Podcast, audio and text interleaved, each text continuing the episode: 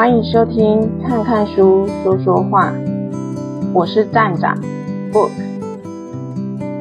今天是我们 Podcast 第一集的首播，所以我要和大家分享的这本书，对我来说非常有意义，因为这一本书是我刚出社会打工赚钱买的。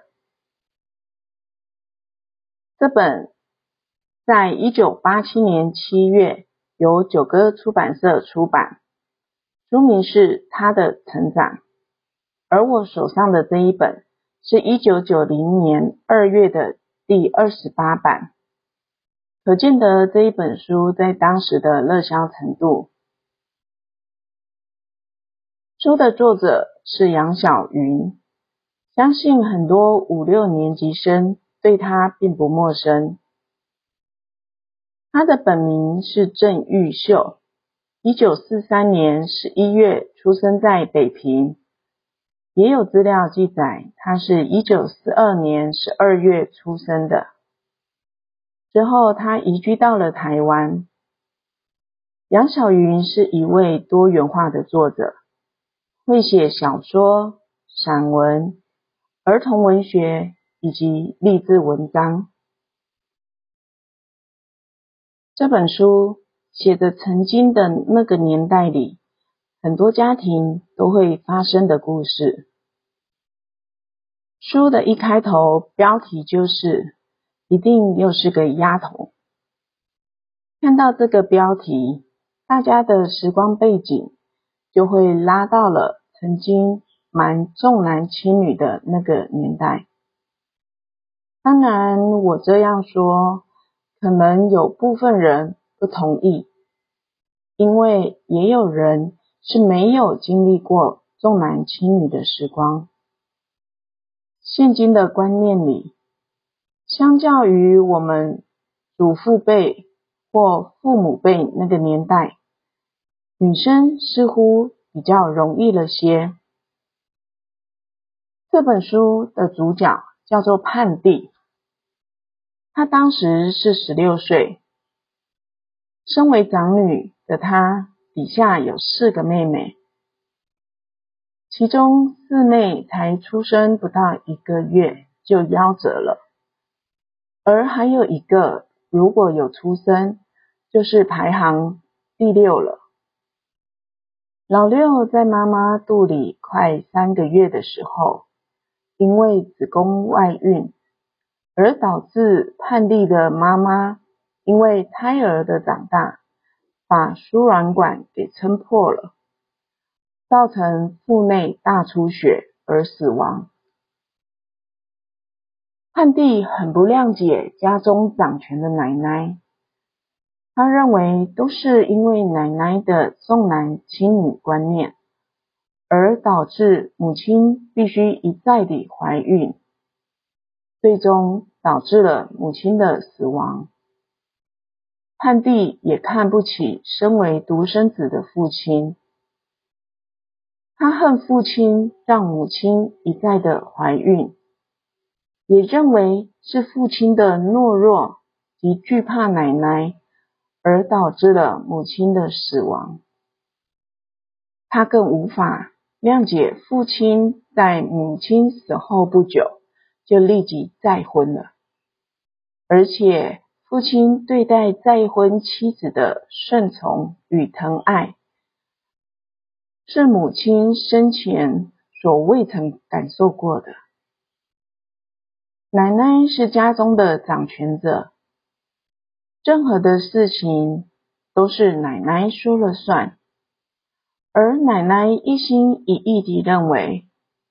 母亲必须要生的男的，才算的是对得起列祖列宗。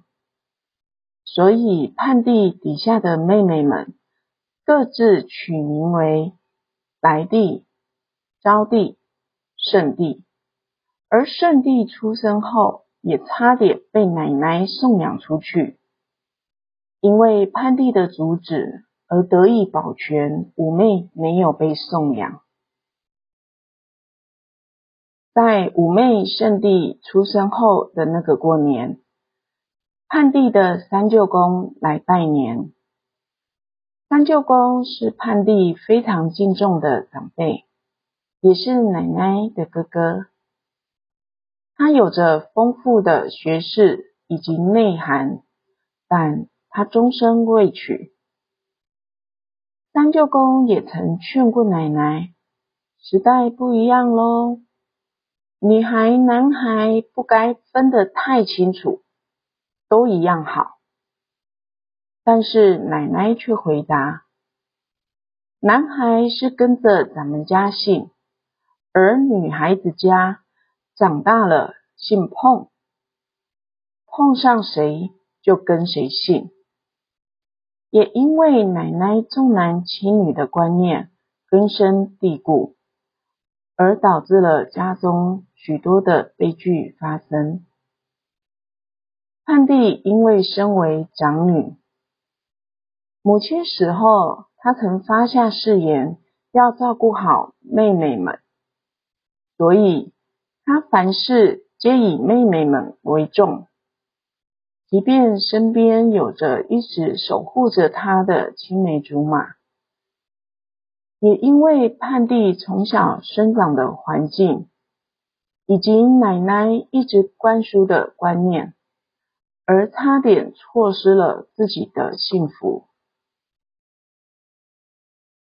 甘明人和泮地是邻居，小时候一起长大，但后来他随着父母搬到了外地，但是他对泮地的爱及守护是从小就开始的，而让泮地打开心结，愿意直视自己的情感，最终接纳甘明人的关键。是因为甘明人的一段话，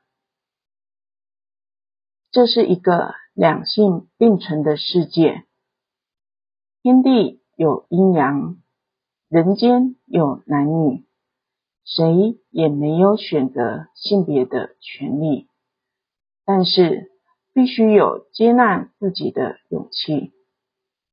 男女之间原本就没有强弱之分。更没有好坏之别，重要的是要认清自己，发挥自己的潜力，而不是一味地去争、去比。也因为有甘明人的爱，让泮地最终摒除了一直以来错误的观念，勇敢地拥抱了属于自己的未来。重男轻女一直是以前传统观念上难以突破的盲点。所幸在现代社会里，这样的观念正逐渐退散，而很多女性也在许多方面获得了非凡的成就。男女平权的观念也几乎落实于现实生活中。